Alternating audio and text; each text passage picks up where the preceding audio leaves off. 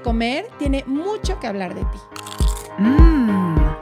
Aquí vas a escuchar historias reales de personas reales que también han estado en la búsqueda de la dieta mágica. Se vale repetir postre. Es un espacio que da espacio a la dulzura, a la risa, al dolor, a la exploración. A lo que no te atreves a mirar. A lo que te da miedo contar. Es un espacio que te da espacio a ti.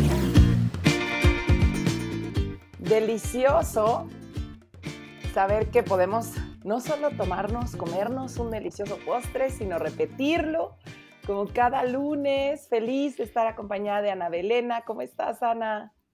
Ay, Adri, muy contenta. Y debo confesarles que ya me dio COVID. Y el peor así castigo que me pudieron hacer es perder el olfato y el gusto. Y de verdad no saben cómo lo estoy padeciendo. Y ahora, ¿no? Valoro mucho más poder disfrutar tanto la comida, disfrutar los sabores, ¿no? Esta explosión de repente de mezcla de sabores, de verdad la extraño muchísimo. Y digo, ¿cuántas veces tenemos ese privilegio y no lo aprovechamos, Adri? Sí. ¿No? Siempre queremos comer menos y comer insípido y dejar de disfrutar. Y digo, comer es un placer. Y hay que disfrutarlo. Totalmente, Ana. Espero que ya estés bien, recuperándote. Sí, estoy perfecta. La verdad, de, salud fue. Ni gripa me dio, nada más un ardor de garganta muy leve. Y de repente se me fue así el sabor y dije, no, Dios mío. Pero aparte, les voy a platicar rápidamente. Estaba en un restaurante y entonces pedimos una pizza como de entrada y comí la pizza y de repente ya vino el segundo plato y el segundo plato lo probaba y yo decía, como que esto no sabía nada. Te lo, así fue de un segundo a otro, Adri. Órale. Una cosa loquísima, ¿sí? Y ya, o sea, ni me lo acabé, ya ni pedí postre, y dije, ¿para qué voy a pedir postre si me vas a ver ya enojada, haciendo berrinche? Ay, ya, oye, yo también había pensado esto que acabas de decir, de cómo eh, a mí no me ha dado hasta el día de hoy, pero pensaba en eso, en, perder el, el gusto, perder el olfato, algo tan, tan nuestro y como tú decías, quedamos por hecho. Y en el momento de perderlo, como, ay, sí, debe ser algo muy, muy fuerte. Sí, porque aparte, Adri, yo ya había dado negativa cuando me pasó. Una cosa muy rara, ¿no? Porque luego te dicen, no, te pasa el tercer día de que estás contagiada. Pues a mí no, di negativa y llevaba ya 10 días digamos que con síntomas. Entonces dije, me hice la prueba, salí negativa, me fue a comer, salí a pasear y ahí está. Oye, pero ¿y ya, ya te regresó? No, Adri. Ah, o sea, como sabores como muy fuertes me saben muy suaves. Ok. Sí, sí por, eso digo que es el peor castigo que me pudieron hacer. Ay, Pero bueno, ya nos platicará nuestro postrecito de hoy. Este, no, no, iba a decir su nombre, pero no voy a decir su nombre. Este, ¿cómo estás? Bienvenida. Muchísimas gracias, muchísimas gracias. Estoy muy emocionada de estar aquí, de platicar con ustedes. Si hoy fueras un postre, ¿qué postre serías? Cuéntanos. Si hoy fuera un postre, sería, hoy, hoy en específico, sería fresas con crema, con canelita arriba. ¡Ay, qué rico! Sí, porque aparte como que es una explosión de sabores, ¿no? Ahorita que me lo imaginaba, la fresa que tiene este sabor como tan especial, de pronto acidito, eh, dulce, fresco, ¿no? Que tiene, que tiene como eh, pues diferentes consistencias y luego con la crema eh, y luego, bueno, aparte que hablas de la canela y decía, wow, cuántos sabores. Justo, y también huele rico, ¿saben? Entonces, como que todo es una experiencia comer unas fresas con crema. No me presuman. y como ya pues se ha hecho una hermosa costumbre para hacerle repetir postre, em, nuestro postrecito es alguien que nos ha escuchado, parte de esta tribu hermosa, y que mm, nos, nos, eh, nos quieren compartir, ¿no? Que de pronto nos escriben y dicen, oigan, yo quiero compartir mi testimonio, porque creo que tiene una triple función, yo le veo. Eh, una, para quien lo comparte, porque creo que es una parte del proceso importante, poder hablarlo. Cuando lo articulamos, vamos entendiendo otras cosas, pudiéndolo expresar, creo que es una de las partes importantísimas. La otra, quienes escuchan y están en el mismo lugar y pueden ver que no están solas. Y la otra em, es para quienes quizá no estamos ahí, quizá no estamos en un trastorno, sin embargo, aprendemos. A mí no saben cómo me resuena cada palabra que vienen y que además pueden estar viviendo el mismo trastorno, pero como cada quien lo vive de un lugar diferente, entiende algo diferente, aprende algo diferente, sufre algo diferente. Y, estas em, gotas, porque sí son, bueno, gotas o mares de sabiduría con la que de pronto surgen las palabras de nuestras invitadas, eh, y hablo de esta sabiduría real, ¿no? No de una sabiduría de que puedan exponernos aquí un libro, la teoría, no, no, no, su propia vida cuando la ponen en palabras, creo que se llena de sabiduría y por eso me da tanta alegría, em, pues recibir al postrecito de hoy. Que, que pues viene a compartirnos un poquito de su historia. Bienvenida, Sof. Muchas gracias. Muchas gracias. Pues yo me llamo Sofía Díaz y llevo nueve años viviendo con un trastorno de la conducta alimentaria. Este, para empezar, me gustaría decir que voy a tratar de ser lo más cuidadosa posible porque no sabemos cómo esto que estamos hablando puede activar emocionalmente a alguien más, ya que los pues TCA son conocidos como por su efecto contagio también, que emocionalmente, o sea, que la persona está escuchando y se activa emocionalmente cuando somos muy descriptivas como con alguna conducta problema. Entonces, y también, como son muy competitivos, los TCA es como, ah, tú hiciste esto, pues yo aguanto tres veces más, a nivel de inconsciente, pero sí, trataré de ser muy cuidadosa. Y eso te lo agradecemos muchísimo y me encanta que lo pongas hoy en la mesa, ¿no? Tú, tú estando desde este lugar que, que conoces, ¿no?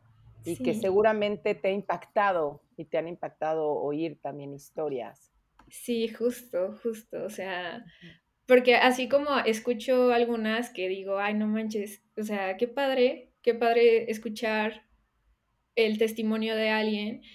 Muchas otras veces, si no tenemos cuidado, o cuando llega tu amiga y te dice que sabes qué hice la dieta de la luna y que no sé qué, y tú estás así de que yo, yo llevo como tres años intentando no estar a dieta, por favor, dame chance. ¿Y qué tal si sí hago esa dieta? No, me encanta cómo empiezas porque sí hay que ser muy cuidadosos porque no sabemos qué vamos a detonar en el otro, ¿no? Como las vecinas de Adri que llegan y, ay, te veo más delgada. Ellas ni por aquí, ¿no?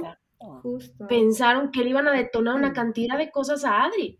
Y normalmente pasa así. O sea, yo de repente estoy en, reuniones y una hablando de una dieta, no sé qué, y yo empiezo, ¿sabes? De repente es ahí, no, autorregularme, respirar, decir, no, no, no, no está bien. Pero uno no sabe. Sí, sobre todo porque no tenemos idea de qué es lo que activa a la otra persona. O sea, a lo mejor yo te puedo de hablar, hablar de ejercicio como si fuera como algo muy rutinario para mí, súper fácil, y otra persona puede estar batallando con ese tema. Sí, me imagino.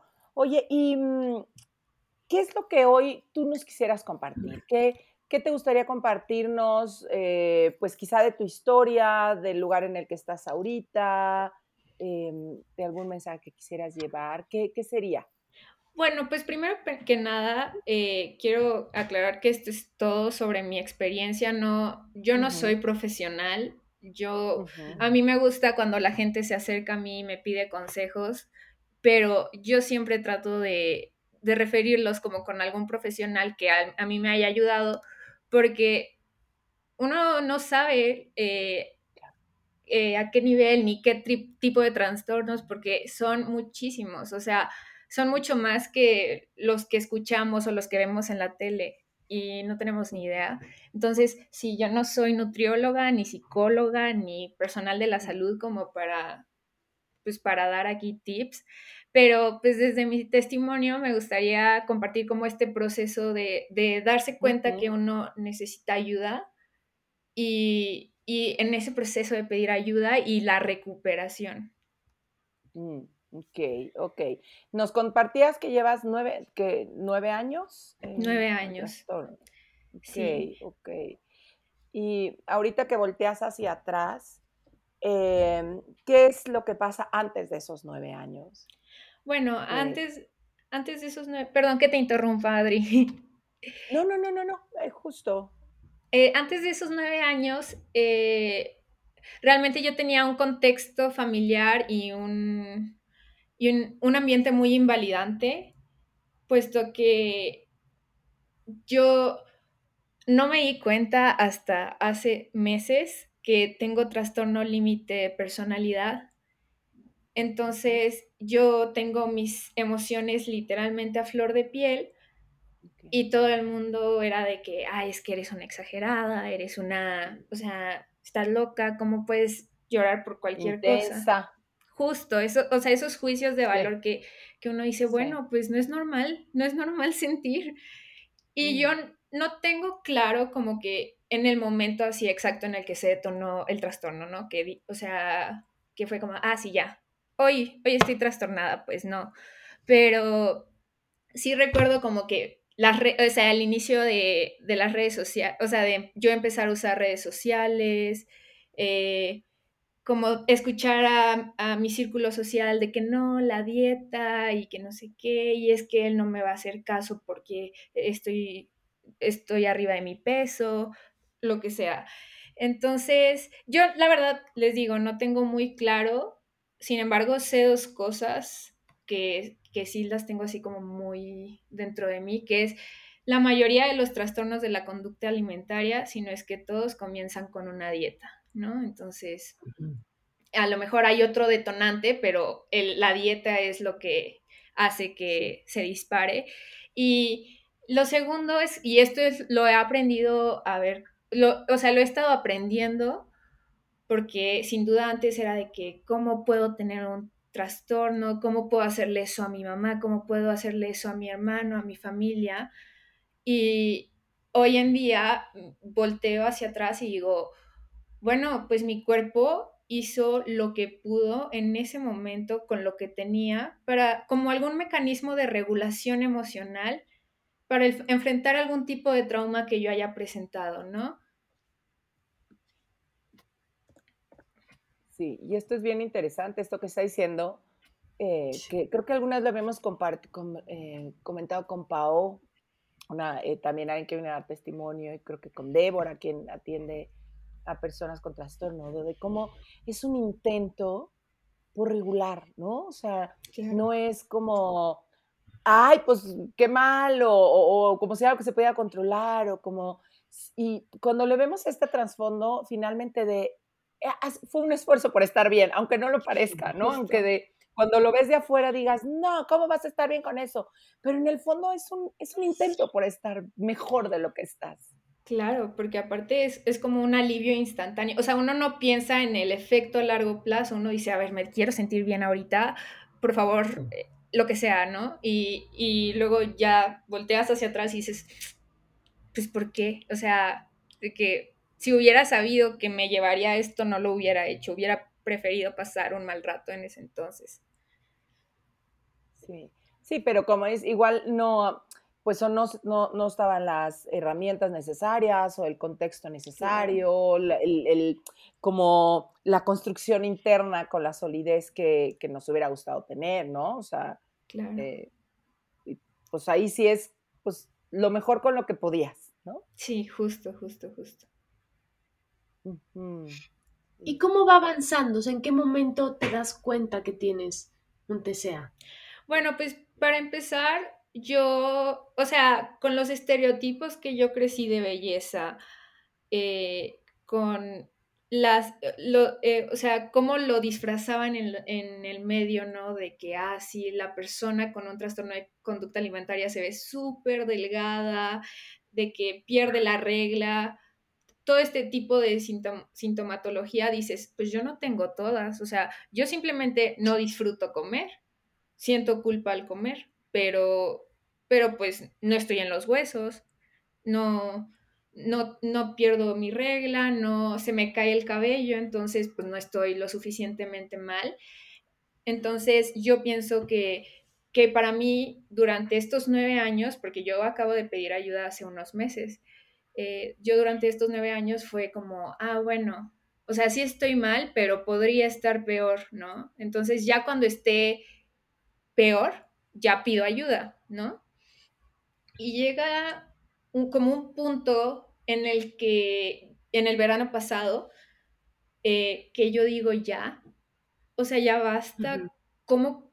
O sea, resulta que yo empiezo a platicar con mis amigas y les digo, oigan, ¿a ustedes no les pasa que, que sienten culpa cuando, no sé, comen cierta, cierto alimento? Y me dicen, no, Sofía, o sea, o, o de que, ay, ustedes no tienen este tipo de conductas después de comer cierto alimento para no engordar.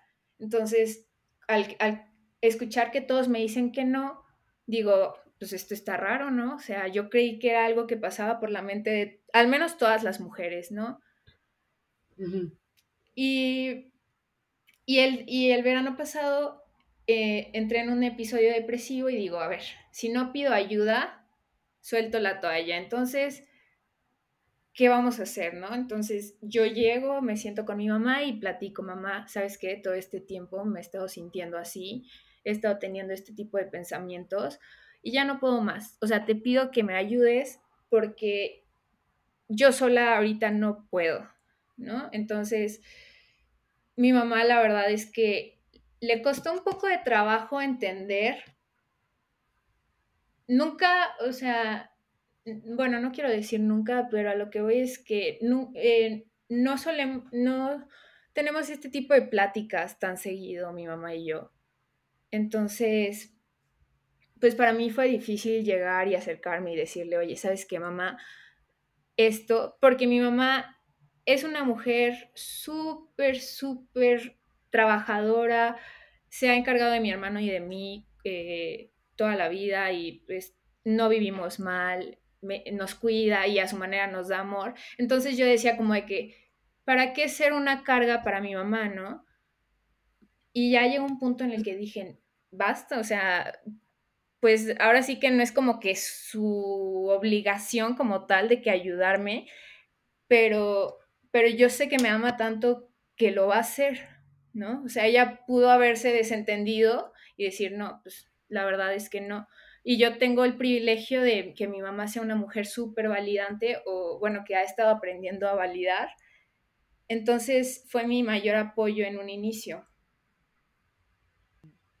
Y me llama mucho la atención ahorita que compartes esto, que me imagino que pasa, de cómo, cómo les voy a echar, digo, voy a poner la palabra, no, no, no es que tenga que ser, pero cómo, cómo les voy a poner esta carga a mis papás, ¿no? O sea, ¿Cómo les voy a aventar este paquetito, no? Y sobre todo, como cuando tú nos compartes ahorita, a lo mejor dices, oye, pues bastante tema tienen, em, entre lo económico o algunos otros problemas que a lo mejor tengan de otro ámbito.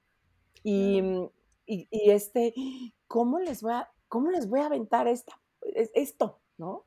sí, justo. Sí. Y la verdad es que, digo, también ya viéndolo en retrospectiva, ya con, con, terapia y con acompañamiento integral, porque no solamente me está viendo una psicóloga, me está viendo una nutrióloga y una psiquiatra. Y ya con, o sea, con la ayuda de este equipo, me doy cuenta como de ciertos, o sea, ciertas situaciones en mi vida en las que yo veía, o sea, en las que yo imitaba ciertos, ciertas conductas de la alimentación con mis, de mis papás. Por ejemplo, mi papá es una persona súper disciplinada, pero súper rígida, ¿no? Con, con su alimentación súper cuidadosa, o si no cuida la alimentación, cuida el ejercicio. Entonces, este, como el yo tener este ejemplo de un lado de mi papá y luego del otro lado yo veía que, por ejemplo, mi mamá, como les digo, pues es una mujer muy trabajadora, entonces a veces no tenía tiempo para comer y, no éramos de los que comían juntos en, en, la casa. Entonces, como que uno aprende, ¿no? De que, ah, pues entonces, si, si no hay un horario, si no hay un ritual para comer familiar, eso implica que pues la comida no es tan importante. Bueno, pues, pues más, mejor me pongo a estudiar, ¿no? Mejor me pongo, me salgo con mis amigos, mejor me salgo con mis perros. Y, y la comida pasa a segundo plano, pero esto inconscientemente pues empieza a ser parte, ¿no? Del trastorno de decir, pues, pues la comida a mí no me... O sea, pues no es tan importante, ¿no? Puedo aguantar con unas galletas, o sea, puedo aguantar con, con, no sé, o sea, cierto alimento, y después dices, bueno, o sea, ¿por qué? Y no en un sentido de víctima, pero ¿cómo le pude hacer eso a mi cuerpo si el alimento pues es el combustible, ¿no? O sea, literal. Sí, ahorita que te escucho decir eso, son, ¿no? Son cosas muy dolorosas. ¿Por qué, ¿Por qué me hice esto? ¿no? A, esto que tiene que ser tan sagrado y que me permite hacer, ¿no? Moverme, correr, oler, y de repente lo castigamos de esa manera. Oye, Sofía, hay una pregunta. Cuando tú llegas con tu mamá y le, ¿no? y, le explicas, ¿no sabes qué? Me pasa esto y esto y esto, ella automáticamente te lleva con un especialista o te dice, vamos a arreglarlo primero juntas. ¿Cómo, cómo fue? Pues el, proceso fue, mi mamá, a pesar de los de la conducta que ella tenía con su alimentación, mi mamá siempre fue muy de que Sofía, por favor, come un poquito más, eh, no sé, te ves pálida, se te ven las ojeras, ¿no? O sea, entonces como que mi mamá, a pesar de ella no cuidar tanto su alimentación, siempre se preocupó por la mía, ¿no? Y, pero cuando yo llego a pedirle ayuda, yo ya había contactado a mi nutrióloga, que es Ana María Jurado, no sé si la han escuchado. Es una super nutrióloga que aparte está especializada con trastornos de la conducta alimentaria, porque yo ya había ido a nutriólogos y pues claro que tú llegas con el nutriólogo y le dices, oye, quiero bajar 10 kilos y el nutriólogo nada más te dice que, ah, va, pues esto, ¿no? O sea, no checa como el trasfondo, ¿no? Entonces, llego y le digo, mamá, no sé, por azares del, del destino, el, perfil de Ana María me salió como en mi, en mi Instagram y ya dije que, oye, pues eh, vi a esta chava, ¿por qué no le damos como una oportunidad? Y ya mi mamá me dice que pues sí, contáctala y lo que necesites, por favor, dime. Entonces yo decido como que más o menos eh, como ir identificando esas conductas que no me sirven, ¿no? O esas conductas de mi familia que la verdad a mí me, me, activan emocionalmente. Entonces hablé, tenemos un grupo de la familia, de, o sea, con mis tíos y todo, y me decido abrir con ellos, ¿no? Y digo, oigan, ¿saben qué?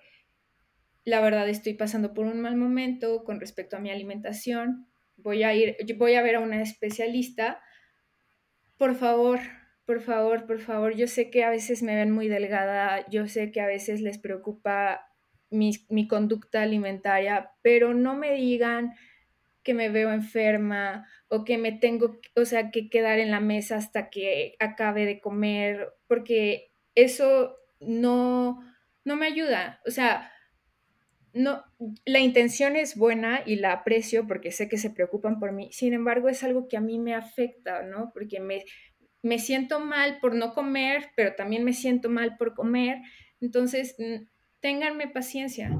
Y la verdad es que todos mis tíos, todos de que no, Sofi, pues lo que necesites, aquí estamos. Y si hacemos algún comentario que te afecte, por favor, haznoslo saber para, no, para que no se repita, ¿no? Entonces empieza a crearse como esta red de contención relativamente validante conmigo y con mi proceso y con mi trastorno. Y de ahí digo, bueno, ok, ya si mis amigas, ya si el que me gusta, cualquier persona no lo entiende, pues ya tengo a mi familia, a mi núcleo que está aquí, ¿no? Qué interesante, em, porque por un lado, mirar cómo es tan multifactorial em, todo lo que pasa alrededor, ¿no? Eh, hablabas tú del riesgo de las dietas, la información que vemos allá afuera, mm, pero también las conductas en casa que vamos imitando, eh, más nuestra propia como, como mm, cableado emocional, porque a lo mejor dices, bueno, pues alguien con todas estas características eh, o, le pasa, a mí no, pero bueno, ver también esta parte individual de cada persona, en qué momento estamos, qué, o sea, creo que es multifactorial, ¿no? Hay puntos de riesgo, pero... Y también cómo es multifactorial la recuperación, ¿no? Em, porque tú mencionabas el tener el apoyo eh, psiquiátrico, psicológico, médico, nutricional, y cómo tú misma vas también agregando el crear una red de apoyo, empezar por tu familia, empezar a decir dónde estás tu parada, qué necesitas del otro.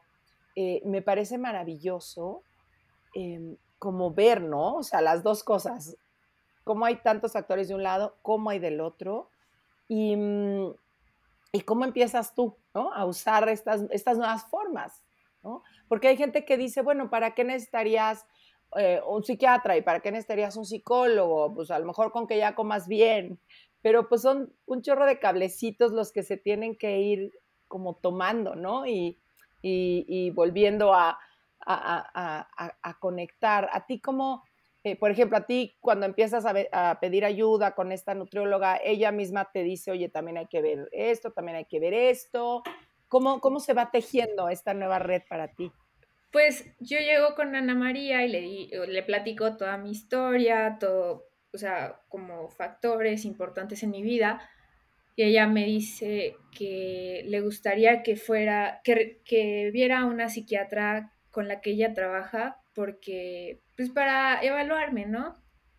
Y que también le gustaría que yo tomara un, un cierto tipo de terapia que se llama terapia dialéctico-conductual que es muy útil para las personas con trastorno límite de personalidad y para las personas con un trastorno de conducta alimentaria. Entonces, yo jamás pensé que un, o sea, que de mi nutrióloga iba a salir como como algo más, ¿no? O sea, como que pensé que nada más iba a tratar el trastorno y ya, y resulta que, que, que no, que es sanar cosas desde la infancia, que es que muchas veces, no digo que todas, pero muchas veces es tomar medicamento o, o no sé, o sea, como que reabrir como estas heridas del pasado para poder sanarlas, ¿no? Sí, que no es fácil, ¿no? Como que hay gente que oye el, tema psiquiatra, ¿no? Y es de que, ¿cómo? Este, pues que está loca, que, y cómo poderlo, pues bajar a la, al, como al, no al cotidiano, pero sí al, oye, pues si yo necesito un medicamento, si necesito alguien que revise mi estado psíquico, pues qué padre que haya, ¿no? Pero cómo se tiene así el, eh, estigma, ¿no? Ante un psiquiatra, por ejemplo, ante un psicólogo yo creo que ya va siendo un poquito más leve, ¿no? O sea, como que ya, ya se tome, ah, ok, tomo terapia, cuando antes era de, toma terapia, pues ¿qué le pasó? O sea, pues que no puedes solo, ¿no? Y, hoy, pues ver que pues se necesitan varios. Claro. Oye, Sofía, ahorita que, que te escuché decir del trastorno límite de personalidad, ¿cómo te diste cuenta? O sea, nunca la había escuchado ese término y me gustaría que, que, nos contaras un poquito más. Bueno, pues yo me di cuenta por Ana María, por mi nutrióloga. Mi nutrióloga dice, a ver, tiene este tipo de conductas, eh, las emociones predominantes en ellas son estas. Eh, entonces, eh, para mí sería útil que fuera a ver a un psiquiatra, a lo mejor no, pero tiene todo, o sea, tiene toda la pinta de que tiene un trastorno límite de personalidad, ¿no? Entonces, pero a mí no me dijo eso, a mí nada más me dijo de que, oye, quiero que veas a un psiquiatra. yo, yo accedí. Resulta que ella pues habló con mi mamá porque mi mamá también quería tener un poco de contexto de, de toda esta situación y le dice a mi mamá de que, señora, yo creo que Sophie puede tener esto, por eso me gustaría que viera esta psiquiatra en específico. Entonces ya yo llego con la psiquiatra, me empezamos a platicar y resulta que sí, que tengo una, o sea, el trastorno límite de, personalidad es una desregulación emocional. Entonces, por ejemplo, si mi, en una escala del 0 al 10, las emociones de la persona que no tiene trastorno límite van del 0 al 10 y luego bajan al 0. Eh, o sea, progresivamente. Y eh, las emociones de la persona con trastorno límite de personalidad empiezan en el 10, suben hasta el 25 y luego bajan al 10, pero el 10 para nosotros es el 0 de, de personas que no tienen trastorno límite de personalidad. Entonces, me empieza a hacer sentido todos estos juicios que, tenía sobre mí misma y que la demás gente tenía sobre mí de es que llora por todo, es que se enamora muy fácil, es que se enoja súper rápido, eh, es muy visceral, ¿no? Todos estos como, como juicios, ¿no? Y, estas inseguridades de yo eh, a veces no quería expresar mis cosas porque, ah, es que es una exagerada, ¿no? Y de que, ah, ya va a llorar otra vez. Y entonces fue como un peso menos de encima, o sea, no digo de que, ah, sí, uh, tengo un trastorno límite de personalidad, qué padre, pero empieza, o sea, el diagnóstico fue como un parteaguas de decir, ok, o sea, todo este tiempo no estuve alucinando, no estuve exagerando, simplemente siento más y ya, ¿no? Entonces, a mí el que me diagnosticaran me ayudó muchísimo como a no quiero decir perdonarme porque pues todo lo que pasé es lo que me tiene aquí, ¿no? Entonces, pero a, una aceptación radical de decir, ok, ok, no estamos locas, no, es, no somos intensas, simplemente así somos. Por X o Y, por factores familiares, por factores biológicos, todo, o sea, todo tuvo que ver. Sin embargo, no se va a cambiar, no, no es como que, ah, sí se quita mañana. Entonces, lo mejor que puedes hacer es como conocer tus emociones, conocer la intensidad a la que llegan, para que en un momento de crisis, tener tu, tu plan de apoyo, ¿no? Tu plan de crisis de decir, ok, ya sé que esto me activa mucho la ansiedad, entonces, ¿qué voy a hacer el día de mañana si tengo un ataque de ansiedad? Ah, bueno, entonces, literal, mi, psicóloga me hizo hacer un plan de crisis, ¿no? Entonces, primero están las habilidades TIP, se llaman, que son para regular con los sentidos, o sea, temperatura, ejercicio intenso. En caso de, en caso de los trastornos de la conducta alimentaria, no se recurre al ejercicio intenso porque puede ser como una conducta compensatoria, pero pues no sé, la respiración pausada, el mindfulness, todo eso. Y aparte, me, hizo poner cosas que a mí me sirvieran eh, para distraer la mente, cosas que me hicieran feliz. Y contactos de emergencia, por si yo siento que no, yo pienso que no puedo manejar la situación. Entonces, literal, me hizo imprimirlo y dárselo a las personas importantes para mí de qué, hacer en caso de que Sofía tenga un, un, un ataque de ansiedad, ¿no?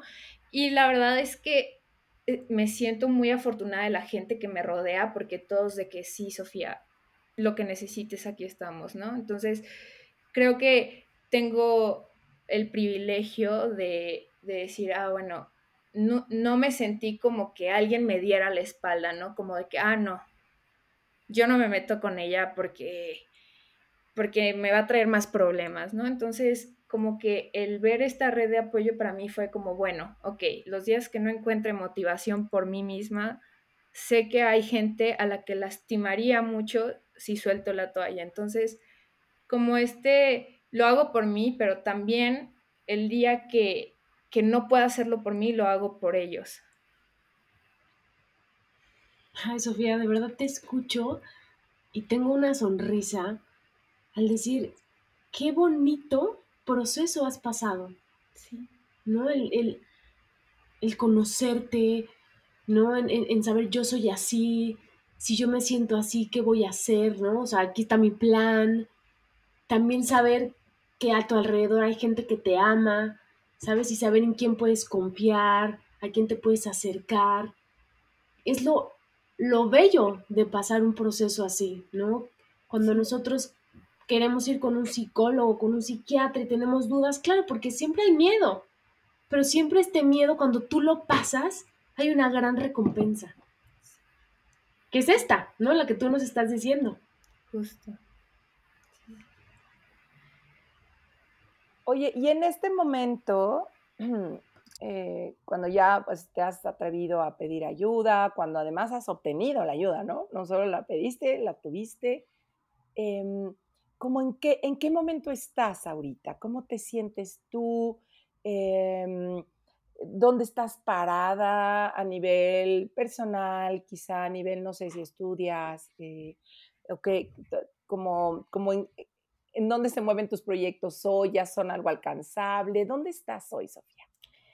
Ok, eh, pues para empezar, ahorita estudio medicina, sin embargo, a veces tengo duda de la carrera, no sé, porque como empecé en línea, no, no tengo noción de, de las clases presenciales, entonces hasta, o sea, hasta que vaya, intente y ya vea si me gusta o no, pues defino qué onda en el aspecto profesional, porque afortunadamente mi mamá me dice lo que me importa es que tú te sientas bien contigo misma, que te sientes feliz. Entonces, si esa es la carrera para ti, padrísimo, te apoyo. Y si no, pues pedimos ayuda para una orientación vocacional, todo este rollo.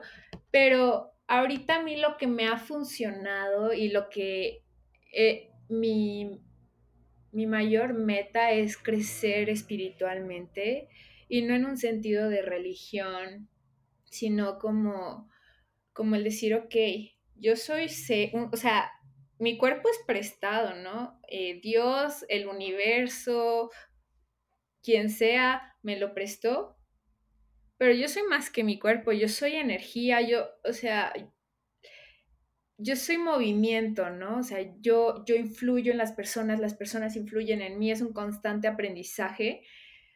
Y ahorita como que estoy tratando de meterme el chip de puedo no estar a gusto con mi cuerpo y al mismo tiempo amarlo, ¿no? Y, aceptarlo y decir es mi casa. Eh, constantemente me escribo cartas porque mi psicóloga me dice que hazte una carta como si tu cuerpo o tu situación la estuviera viviendo tu mejor amiga, o la persona que más amas en este mundo, hazle una carta, pero dirígela a tu cuerpo. Entonces, haces esta carta y después te la lees y dices, no manches, o sea, qué bonito, qué bonito escribo, qué bonito abrazo a esta persona y después te das cuenta que la persona a la que estás abrazando es a ti misma, ¿no? Entonces, como que es un proceso de sanación.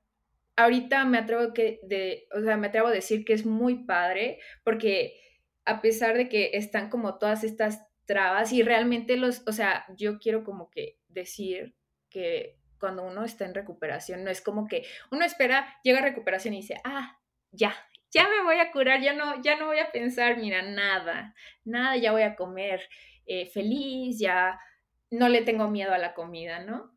Y después dices, ok, ayuda, o sea, estos pensamientos no se van y, constantemente es marcarle a la terapeuta para decirle, oye, Domi, fíjate que, que me siento muy ansiosa y, y, yo pensé que ya no iba a sentir ansiedad, yo pensé que ya no iba a tener recaídas, yo pensé que ya no me iba a sentir mal, ¿no? Y, es el, Domi me dice que es que tu pájaro carpintero ahí va a estar, ¿no? Solamente tienes que aprender a distinguir los pensamientos como son, pensamientos Pueden, las emociones no se controlan, entonces ni intentes pelearte con sentir ansiedad, porque las emociones son una respuesta fisiológica del cuerpo porque están reaccionando a un medio externo, ¿no? Entonces, pelearte con ellas eh, es pelear, o sea, toparte con pared, ¿no?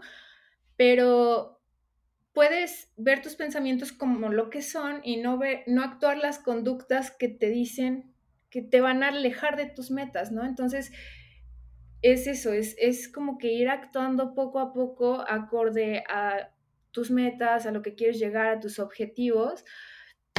Y la verdad es que, pues, no sé, ahorita pienso que, que lo que más quiero es no, no callar al TCA, ¿no? Porque el TCA probablemente nunca se vaya a callar al 100%, nunca se va a callar al 100%, pero, pero sí como, ok, como el mosquito que, que, está aquí, pero ya no te peleas con matarlo porque no lo vas a matar, ya nada más es como si ahorita se va, ¿no? Entonces, como que ahorita el estar en ese punto, el, el enfocarme mucho en mi crecimiento personal, el decir, bueno, pues eh, me voy a comprar un libro porque ya llevo tres meses en recuperación, seis meses, me voy a ir y a papachar y el día que me siento triste me voy a comer un helado y, a lo mejor me como el helado y, tengo esta sensación de, de culpa y al mismo tiempo es como, ok, tu cuerpo, tu cuerpo es más sabio que tu mente, ¿no? Tu cuerpo te dice, oye, ¿sabes qué? Tenemos hambre de esto, tenemos hambre de aquello, ¿no?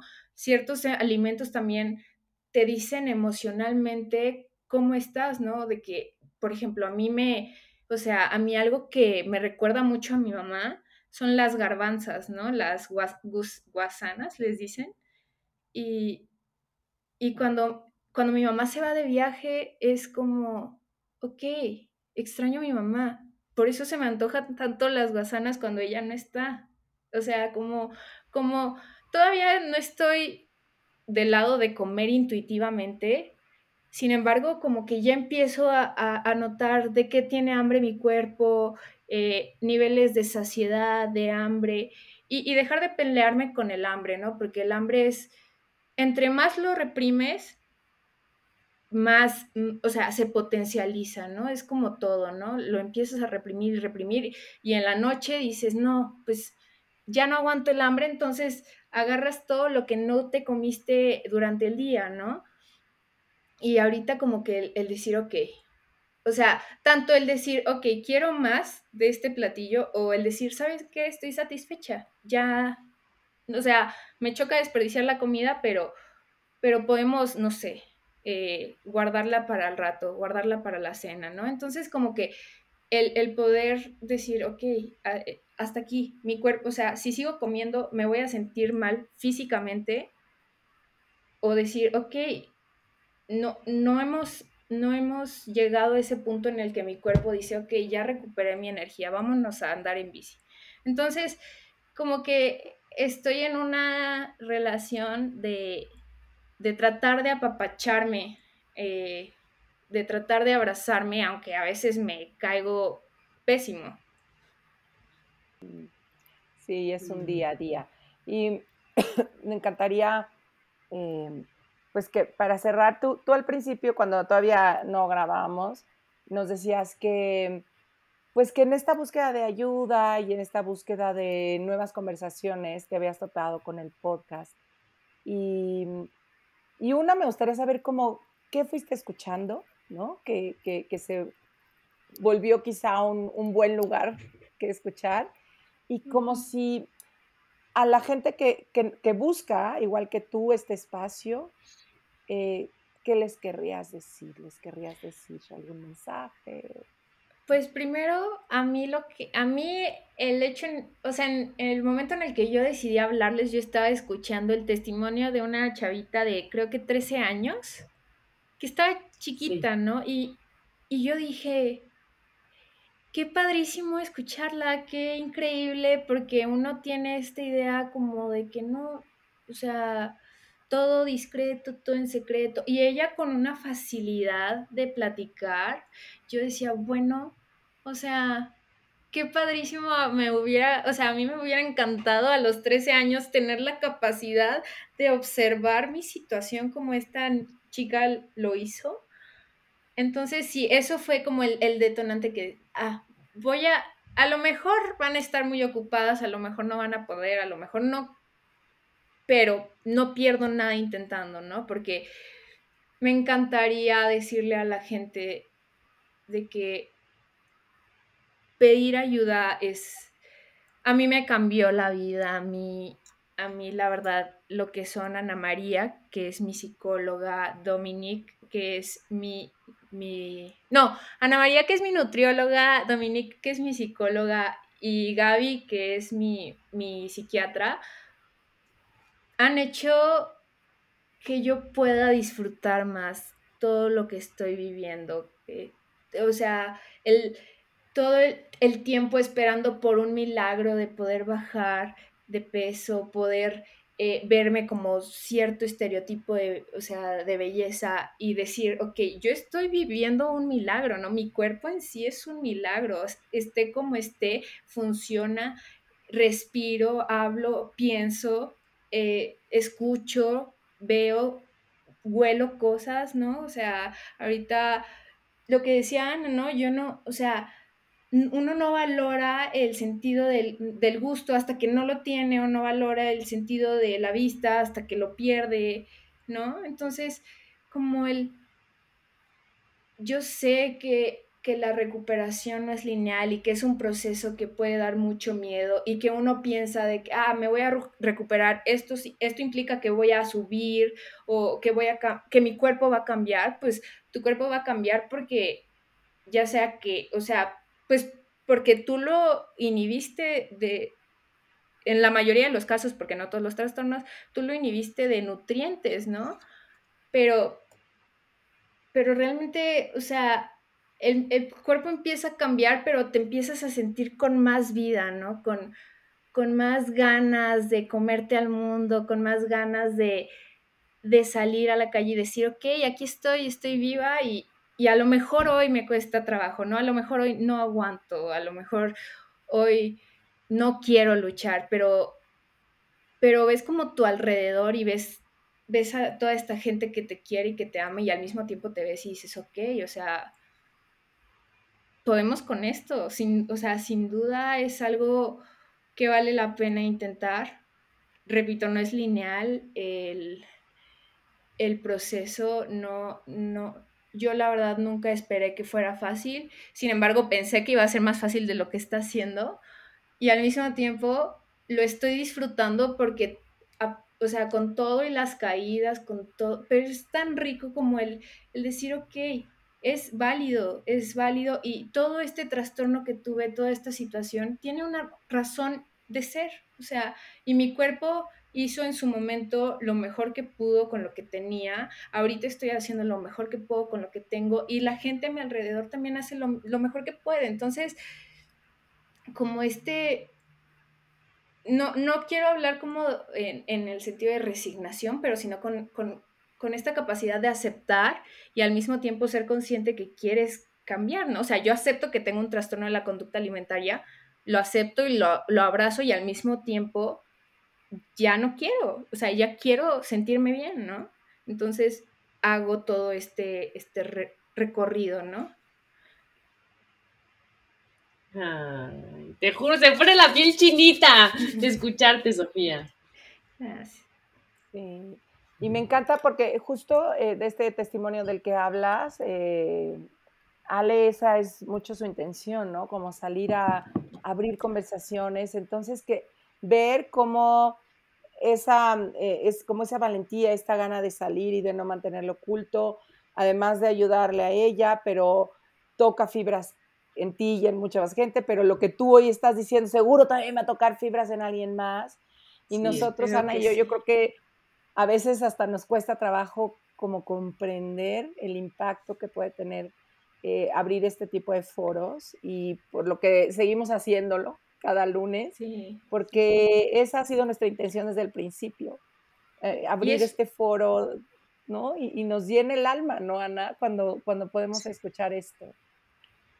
Totalmente, y nos llena el alma saber que escuchaste otro testimonio y que tú dijiste, yo quiero, porque de verdad ayuda mucho, ¿no? Adri y yo hablamos cada una desde su trinchera, decir, no sabes de verdad, Sofía, a mí, cómo me ayudó hoy escucharte. ¿No? Y estas voces que de repente se detonan, ¿no? Como empezamos la conversación en reuniones o en conversaciones con amigas de dietas, ya no sé qué, no sé qué, de verdad se calman por escucharte a ti, Sofía. Te lo digo en serio. Muchas gracias. Y, yo sé que vas a tocar muchos corazones. Muchas gracias, es súper rico y de verdad yo les quiero agradecer. Yo creo que hablo por la mayoría de las personas que las escuchan es súper importante que tengan este tipo de conversaciones, que inviten a especialistas, que tengan testimonios, porque definitivamente las conversaciones incómodas son las que valen la pena tener, ¿no? A veces. Y, y no van a desaparecer estas voces y no, y no vas a dejar de ir a reuniones, pero ya puedes decir, ok, son sus miedos, son sus voces, o sea, yo pinto mi rayita, ¿no? O si de plano estoy en una situación muy vulnerable, pues me retiro. Pero qué increíble y, y, muchas gracias a ustedes. También quiero pues darle las gracias a mi mamá, que es el mejor ser humano que existe para mí, que mamita, te amo, gracias por, por escucharme, por estar, por ser tan validante e intentar aprender cada día más junto conmigo y pues a todo mi equipo que me estado tratando, a Gaby, a Ana María, a Domi y a todas mis amigas y mis amigos. La verdad es que padrísimo que existan, padrísimo que respiren el mismo aire que yo y ustedes también, chicas, muchísimas gracias por existir. Hmm. ¡Ay, qué bello! Sí, nos quedamos muy conmovidas. Yo también me quedo súper conmovida, agradecida contigo que te hayas atrevido y también confiando en que hacer esto a ti te deje también em, pues este otro espacio que se suma a las cosas tan bellas que hoy haces y que pones para em, llevarte como a otro lugar, ¿no? Me encanta cuando dices, lo abrazo, pero eso no quiere decir que no quiera yo ya salir y también hacer cosas eh, que, te, que te expandan, ¿no? Me pues gracias. perdón que te interrumpa, Adri, pero me dejan como el sentimiento, como esa sensación de cuando te comes tu postre favorito, justo así como como, ay, tenía tantas ganas de estas fresas con crema y me las acabo de comer porque mi abuelita me las preparó. Así como un abrazo al alma, ¿no? Como un rayito de sol cuando hace frío. ay, así nos dejas a nosotras, de verdad, con así un apapacho muy rico. pues muchas gracias, te mandamos un beso con mucho cariño. Muchas gracias, Adri. Un beso a ustedes. Gracias. También, y empiezo el 14 de febrero, taller comiéndome mis emociones, ya saben, me pueden contactar igual. ¿Y dónde te contactamos, Adri? O en Adri Esteba R, en Instagram, Adri Esteba en Twitter, o comiéndome, digo, Adri, Adri Esteba en Facebook, y ahí me mandan un mensajito directo. Em, porque, pues, como decía Ana, cada una desde nuestra trinchera, y gracias, Sofía, porque también desde tu trinchera, podemos cada día ir poniendo granitos de arena para que estas conversaciones cambien, para que el mundo sea un mejor lugar en donde estar. Esperemos que sí. Gracias por Gracias. su factor de cambio. Gracias. Si te gustó el podcast, pasa la voz y no olvides suscribirte.